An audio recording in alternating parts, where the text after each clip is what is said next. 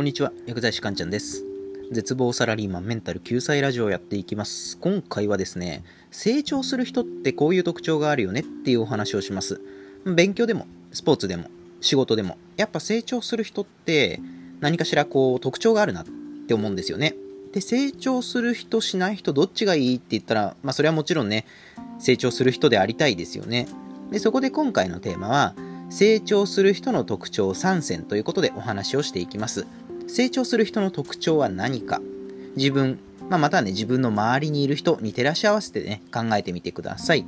ということで今日のテーマの結論なんですけど成長する人の特徴3選。1つ目努力を努力と思わない。2つ目常に自分の意見を持っている。3つ目効率よく調べることができる。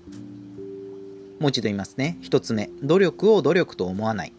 2つ目常に自分の意見を持っている。3つ目効率よく調べることができる。これを順番に解説していきます。まず1つ目ですね努力を努力と思わないっていうこと。言い換えるとつまりこれは試行錯誤を楽しむことができるっていうことなんですね。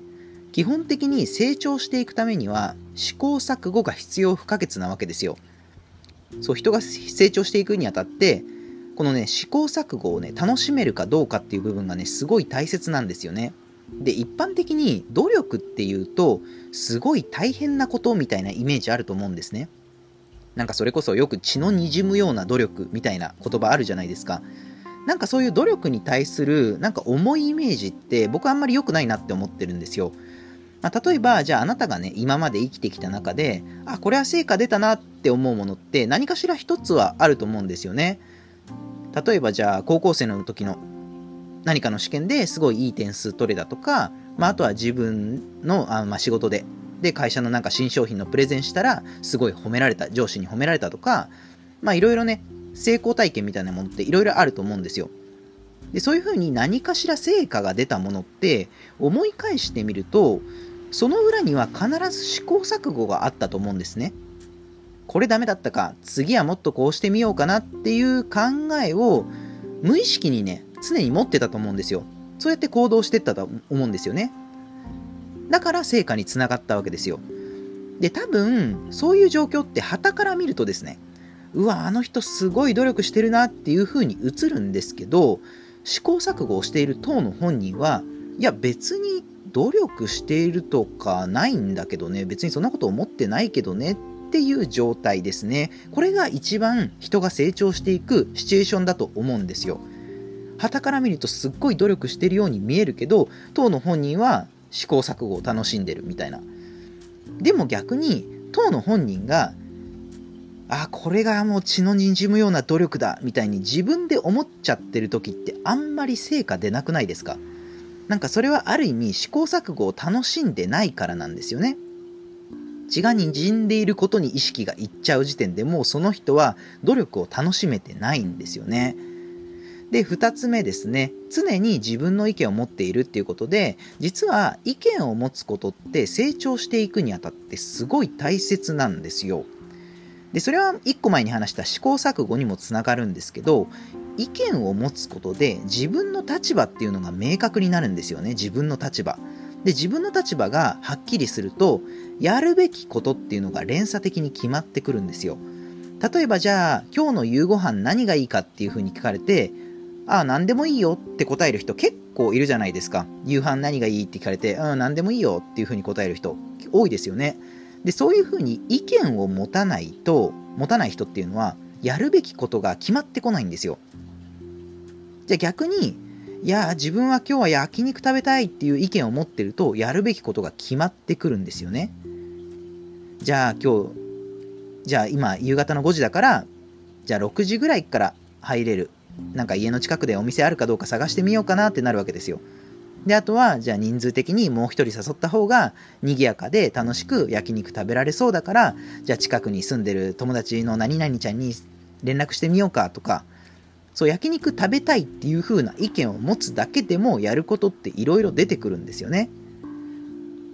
でもしかしたら何々ちゃんは都合悪くてうんちょっと今日は焼肉行けないっていうケースも出てくるかもしれない。そういった場合はどうしよう。でもこれが試行錯誤になってますよね。そう自分の意見を持って自分の立場を決める。でやるべきことが明確になる。で行動に移していく中でイレギュラーなことが起きてその都度対応していく。みたいなこれがもう試行錯誤につながるわけですよ。そうなので自分の意見を持つっていうことはすごい大事なんですよね。で3つ目調べることができるっていうことですね。効率よく調べることができる。これはどういうことかっていうと行動に移していく中で絶対自分では解決できない問題っていうものにねぶち当たる時があるんですよ。そういう時に必要な情報を効率よく手に入れることができる人っていうのはどんどん成長していくわけですね。まあ、ただね、現代は情報社会なので、どの情報をチョイスすればいいかっていうことに迷ったり、時間をね、割かれちゃったりする場合って、ね、結構あると思うんですよ。で、これもその1個前に話した常に自分の意見を持つっていうことにも関連してくるんですけど、効率よく情報収集ができる人っていうのは、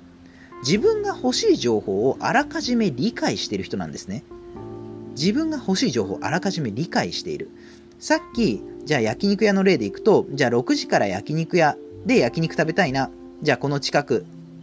で、家の近くで焼肉屋どっかやってるとこないかなって調べるときに、Google でお寿司なんて検索しないですよね。普通に焼肉で検索しますよね。そう、それは今自分が焼肉を食べたいっていう意見を持ってるから焼肉に関する情報にダイレクトにアクセスできるわけですよ。そう、これが効率よく情報を収集するってことなんですよね。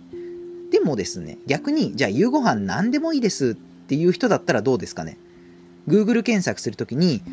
例えばじゃあご飯とかで調べるわけですよ。で、そうするとめちゃくちゃヒットするわけですよね。ご飯屋さんってたくさんあるから。で、その中から何食べようかみたいに一からこう全部見てくるんですよ。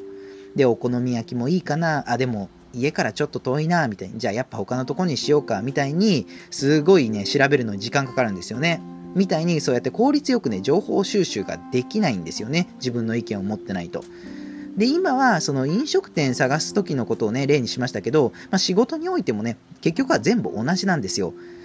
自分は何の情報が欲しいかっていうことを理解した上で調べられるっていう人が情報を効率よく収集できてどんどん前に進んで成長できるわけですよね。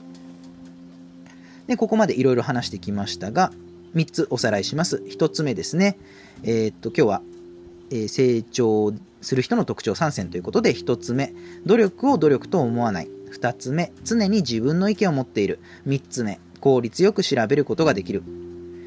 で、多分、今のお話を聞いていて気づいた人もいると思うんですけど、これら3つはね、独立してるわけではないんですよね。お互いに関連し合ってるわけなんです。つまり言い換えるとですね、どれか1つでも欠けてしまったら、なかなか成果は出ませんよねっていうことです。どれか1つでも欠けるとダメなんですよ。1つ目の努力を努力と思わない。2つ目、常に自分の意見を持っている。3つ目、効率よく調べることができる。で、今日ね、お話しした、それら3つ意識してみるといいんじゃないでしょうかっていう、今日はそういったお話でした。では、今回の内容は以上になります。いかがだったでしょうかあなたの人生がグッドライフになりますように、薬剤師かんちゃんでした。では皆さん、また次回もお会いしましょう。さようなら。